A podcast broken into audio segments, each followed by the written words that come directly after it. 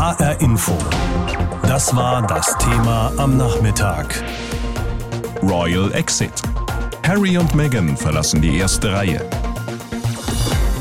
Ja, der jüngere Sohn von Großbritanniens Thronfolger Prinz Charles, Harry, und seine Frau Meghan haben überraschend ihren Rückzug aus der ersten Reihe der Royals angekündigt. Das Paar erklärte wörtlich, wir wollen als ranghohe Mitglieder der Königsfamilie zurücktreten und arbeiten, um finanziell unabhängig zu werden. Die beiden kündigten an, ihre Zeit künftig abwechselnd in Großbritannien und Nordamerika verbringen zu wollen.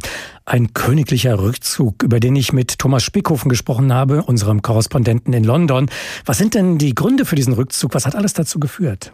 Wir können darüber nur spekulieren, aber haben ja in den vergangenen Monaten und fast schon zwei Jahren gemerkt, dass die beiden so ein bisschen ihre Schwierigkeiten hatten, Rollen zu finden in diesem Königshaus. Bei Harry ist immer klar gewesen, der wird wahrscheinlich nicht König. Er muss sich eine andere Rolle suchen. Das ist immer so ein Problem für den zweiten und all die, die eben nicht König werden. Und Meghan, da war immer klar, sie will nicht das sprachlose Maskottchen an seiner Seite sein, sondern sie hat eine eigene politische Agenda. Und sie haben beide wohl nicht ihre Rolle in diesem Königshaus so gefunden, wie sie es wollten. Und wir wissen auch, dass sich gerade Harry mit dem Presserummel immer schwerer tat. Er hat da im Interview vergangenes Jahr im Sommer mal gesagt, alles erinnert ihn immer an den Tod seiner Mutter. Jedes Kameraklicken, bei dem zuckt er zusammen. Immer wird er an das tragische Schicksal von Lady Diana erinnert. Also, das alles war im Grunde genommen schon Anlass genug, darüber nachzudenken, ob es eine andere Rolle für sie gibt. Es muss diese Gespräche wohl auch gegeben haben, aber dann eben doch eine überraschende Entscheidung, nun ähm, jetzt auch Nägel mit Köpfen zu machen. Schon beim Tod von Harrys Mutter Diana Diana, Sie haben es angesprochen, wurde über die Rolle der Boulevardmedien diskutiert. Boulevardmedien, die ja in Großbritannien sehr viel skrupelloser sein können als in vielen anderen Ländern, gibt es jetzt auch wieder eine Debatte über die Rolle dieser Zeitungen? Ja, im Moment aber noch zurückhaltend, wobei Meghan und Harry ja schon selbst äh, juristische Schritte eingeleitet haben. Ende vergangenen Jahres gegen britische Boulevardzeitung. Der Prozess soll im Februar stattfinden. Mal sehen, ob das auch so stattfinden wird. Da wird es um äh, private Briefe, um abgehörte Telefonate gehen, um möglicherweise genau das Spotlight, das Licht äh, wieder auf die beiden Scheiden, das sie eigentlich vermeiden wollten. Die Boulevardpresse selbst sagt, nein, wir sind nicht schuld daran, sondern die beiden haben einen verständlichen Wunsch, eine andere Rolle zu finden, aber so wie sie es gehandelt haben, so ist es völlig falsch, die Queen auf diese Weise vom Kopf zu stoßen. Tja, wie reagiert denn die Queen, wie reagiert die königliche Familie?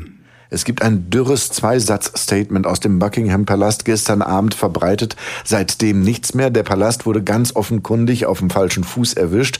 Ähm, soweit wir wissen, war niemand vorher informiert. Nicht William, der Bruder von Harry, nicht Charles, der Thronfolger und Vater von Harry und auch nicht die Queen selbst. Und das ist schon überraschend, denn eigentlich wird sie immer vorab informiert und gerade zwischen Harry und der Queen soll ja auch ein enges, vertrautes Band geherrscht haben, hörte man immer bislang.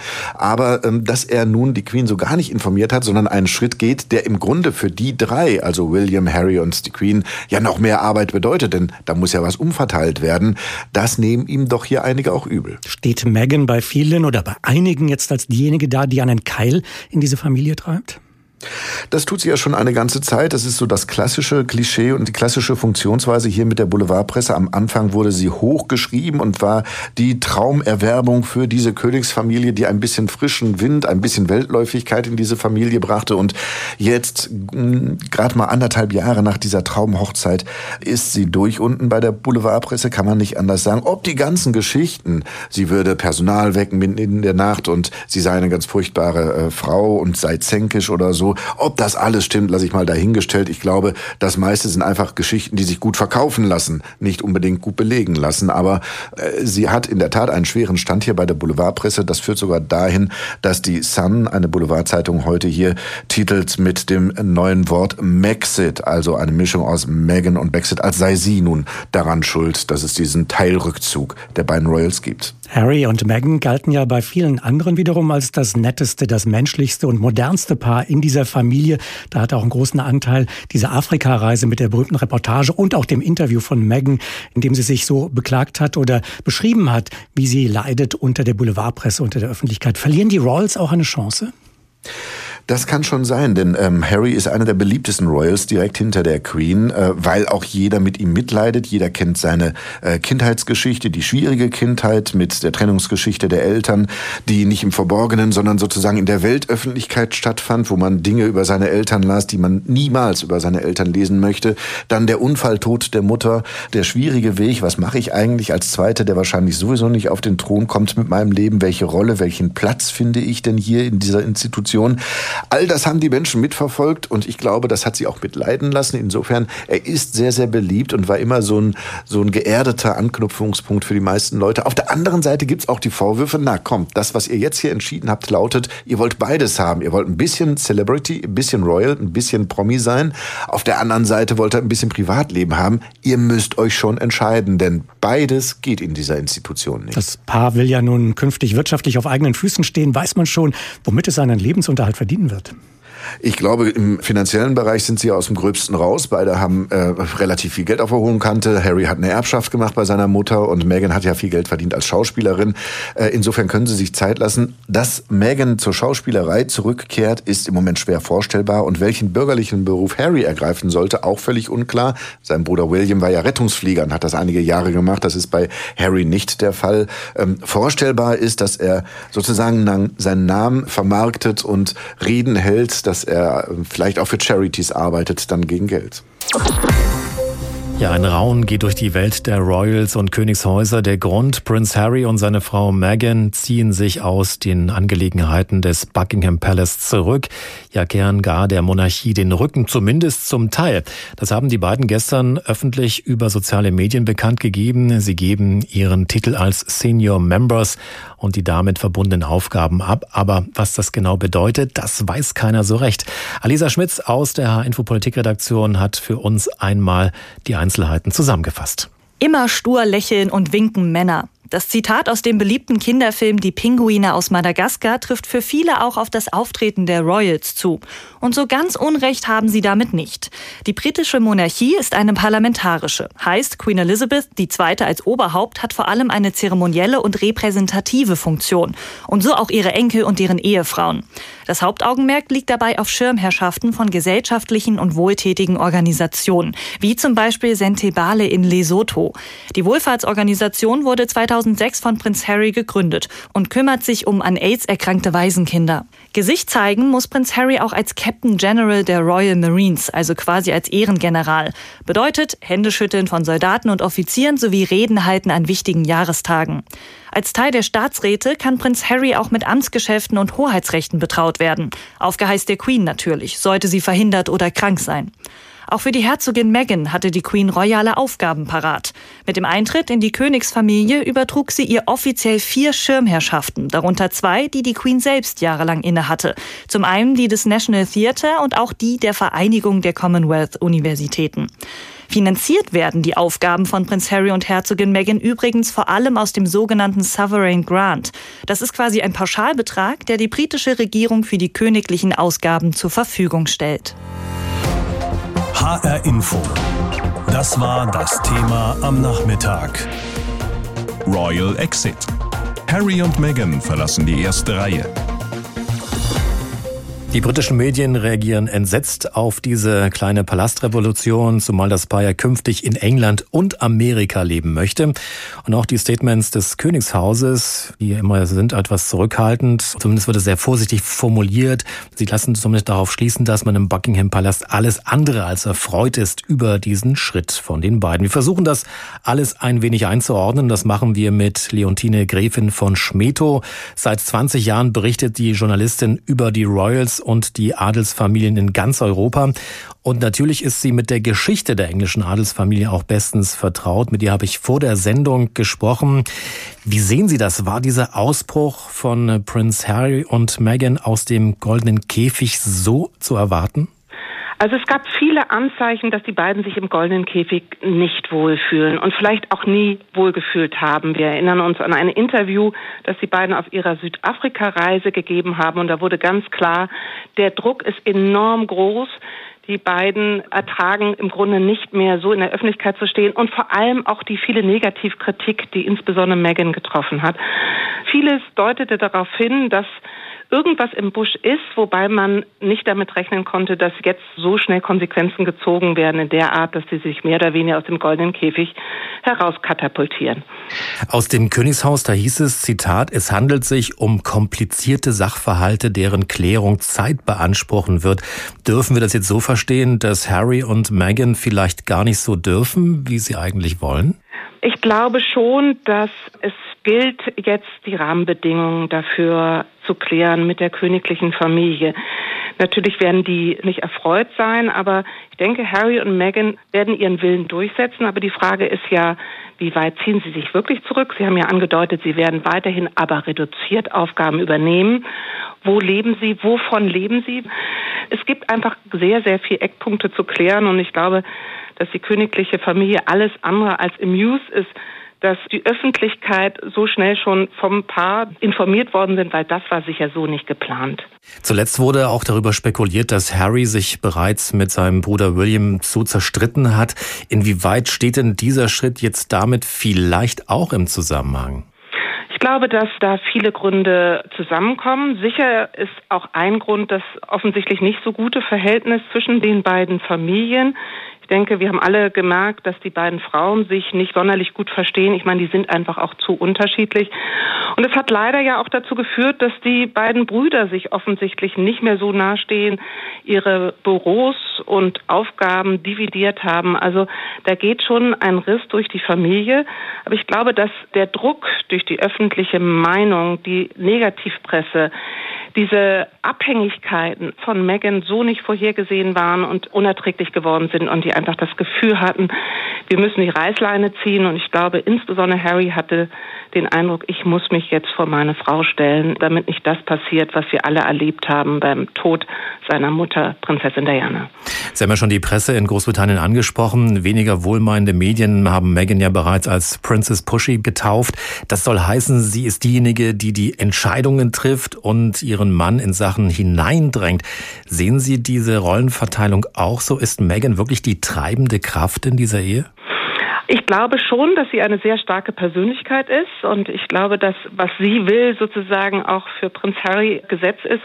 Ich glaube aber nicht, dass sie die einzige ist, die sozusagen das Bedürfnis hat, aus dem Königshaus herauszutreten, sondern wir haben ja auch in den letzten Jahren gesehen, wie sehr Harry noch unter dem Trauma der Tod seiner Mutter leidet. Er hat gesagt, bei jedem Fotoklicken schrecke ich zusammen und muss daran denken, was damals 1997 passiert ist. Und ich glaube, dass sie sich da im Grunde einig waren, Distanz zu schaffen und ein eigenes Leben außerhalb des goldenen Käfigs aufzubauen. Es war wohl ein ziemlicher Schock für alle Royal-Fans und vor allem für die Queen. Sie hat gestern aus dem Fernsehen erfahren, dass ihr Enkel und viele sagen ihr Lieblingsenkel Harry und seine Frau Meghan sich von den königlichen Pflichten zurückziehen wollen. Statt königlichen Empfängen wollen sie künftig lieber arbeiten für Geld. Was äh, für die einen ein absoluter Affront ist, das ist für andere eine durchaus nachvollziehbare Entscheidung der beiden. So sieht das auch meine Kollegin Anne Bayer aus unserer Politikredaktion. HR Info. Standpunkt. Gleich mal vorneweg. Ich bin kein Fan der britischen Monarchie, von Königshäusern ganz allgemein und konnte den ganzen Hype um die Royal Family immer schon schwer nachvollziehen. Für mich wirkt das oft wie eine große Soap Opera. Umso mehr kann ich verstehen, wenn jemand sagt, ich mache da nicht mehr mit. Ich möchte nicht mehr bei offiziellen Anlässen immer nett in die Kamera lächeln. Ich möchte nicht mehr, dass Dutzende Journalisten über mein Privatleben Bescheid wissen und es ständig kommentieren. Ich möchte mein eigenes Leben führen. Ich finde den Rückzug von Harry und Meghan aus der Öffentlichkeit aber nicht nur nachvollziehbar, sondern auch ein Stück weit mutig, gerade von Herzogin Meghan. Sie hat es von Anfang an abgelehnt, sich völlig vom Königshaus vereinnahmen zu lassen, sich auf die Rolle der Ehefrau reduzieren zu lassen, deren Kinder das Image des Palastes aufpolieren, aber ansonsten kein Recht auf Privatsphäre haben die immer hübsch sein muss und freundlich lächeln muss, auch wenn ihr nicht danach ist eben all die Erwartungen erfüllen muss, die man an eine Herzogin stellt. Sie hat mit diesem Schritt stattdessen gezeigt, auch adelige Frauen können selbstbestimmt und unabhängig sein. Und ich finde es auch gut, dass sie und Prinz Harry diese Entscheidung gemeinsam getroffen haben. Er wollte, wie er sagt, damit seine Frau und auch seinen Sohn aus der Schusslinie von ungerechten Anfeindungen und rassistischen Attacken aus den Medien nehmen. Damit zeigt er eine solidarische Haltung, die durchaus vorbildlich ist Und er wollte vor allem auch, dass sich das Schicksal seiner Mutter von Lady Di nicht wiederholt. Seiner Überzeugung nach wurde sie von Paparazzi in den Tod getrieben. Letztendlich ist dieser Rückzug auch für echte Royal-Fans nicht das Ende der Welt. Da gibt es ja noch den Bruder William und seine Frau Kate, die die Rolle als Prinz und Prinzessin ziemlich perfekt ausfüllen. Also keine Angst, die königliche Soap geht weiter. HR Info. Das war das Thema am Nachmittag. Royal Exit. Harry und Meghan verlassen die erste Reihe. Überraschend haben Prince Harry und seine Frau Meghan bekannt gegeben, dass sie sich aus der ersten Reihe der Royals verabschieden. Sie wollten die königlichen Aufgaben nicht mehr wahrnehmen, hieß es da. Und damit löste das Paar, das mit seiner sprichwörtlichen Liebe auf den ersten Blick die Briten noch verzaubert hatte, einen regelrechten Schock aus. Vom royalen Traumpaar haben sich die beiden zum Objekt wachsender Kritik, vor allem in Großbritannien, entwickelt. Das Königshaus wird in der Öffentlichkeit immer peinlichst genau wahrgenommen und auch kommentiert und auch in anderen Ländern mit monarchistischen Traditionen ist es ja ähnlich. Die Rolle der königlichen Familien in der Gesellschaft ist immer ein ziemlich großes Thema. Unsere Korrespondenten berichten jetzt aus den Niederlanden, aus Spanien und aus Schweden. In den Niederlanden genießt das Königshaus eine hohe Akzeptanz. Laut einer Umfrage vertrauen mehr als 80 Prozent der Bürger ihrem Monarchen Willem Alexander. Das Geheimnis des Erfolges, die Oranier präsentieren sich als ganz normale, nette Familie. Die drei Töchter können unbehelligt mit dem Fahrrad zur Schule fahren. Königin Maxima ist mehr als nur die strahlende Gattin an seiner Seite, eine kompetente Finanzexpertin und sozial engagierte Powerfrau mit prall gefülltem Terminkalender. Und das stets etwas angestaubt wirkende königliche Schloss hat sich nach einer aufwendigen Renovierung in einen topmodern gestalten Wohnpalast verwandelt. Mit den Medien haben die Royals eine Vereinbarung getroffen, die seit Jahren weitestgehend eingehalten wird. Die Presse wahrt die Privatsphäre der Familie und verzichtet auf wilde Paparazzi-Aktionen. Dafür laden Willem Alexander und Maxima zweimal im Jahr zum Fotoshooting ein. Außerdem postet der König selbst regelmäßig Fotos von seinen Kindern auf Facebook oder Instagram. Sieben Jahre nach dem Thronwechsel müssen auch einstige Kritiker dem 52-Jährigen bescheinigen, dass er seinen Job gut macht. Aus Den Haag, Ludger Katzmerzak. Das spanische Königshaus versucht, sich zeitgemäßer zu geben. Das heißt für König Felipe aber vor allem eher zurückhaltend aufzutreten. Sein Vater Juan Carlos war bekannt für seinen ausschweifenden Lebensstil. Er machte mit Korruptionsvorwürfen und Frauengeschichten von sich reden. Felipe weiß, dass er den Ruf des Königshauses wiederherstellen muss.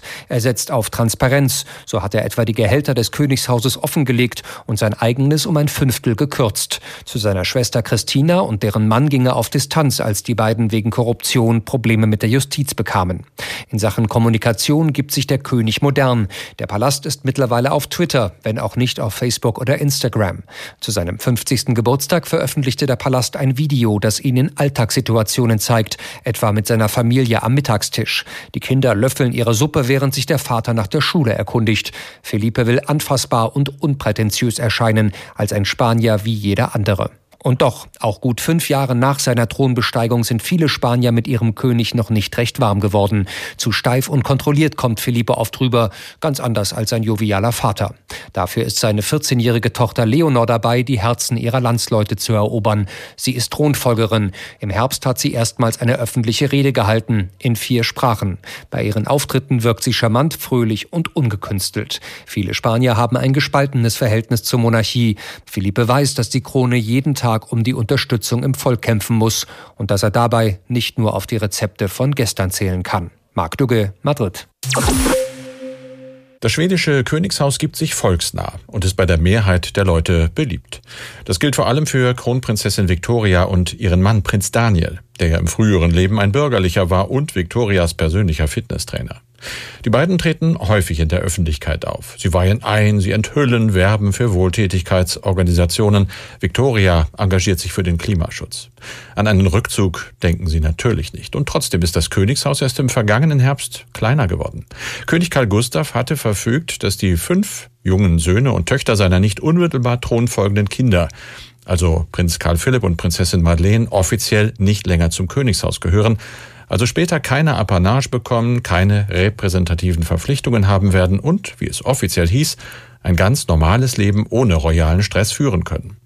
Das war aber auch ein Signal an die Öffentlichkeit. Dort war nämlich angesichts der kinderreichen Königs die Frage gestellt worden, ob man sich diese ständig wachsende Familie, die den Staat schon heute jährlich umgerechnet 14 Millionen Euro kostet, auch in der übernächsten und überübernächsten Generation noch leisten kann und will.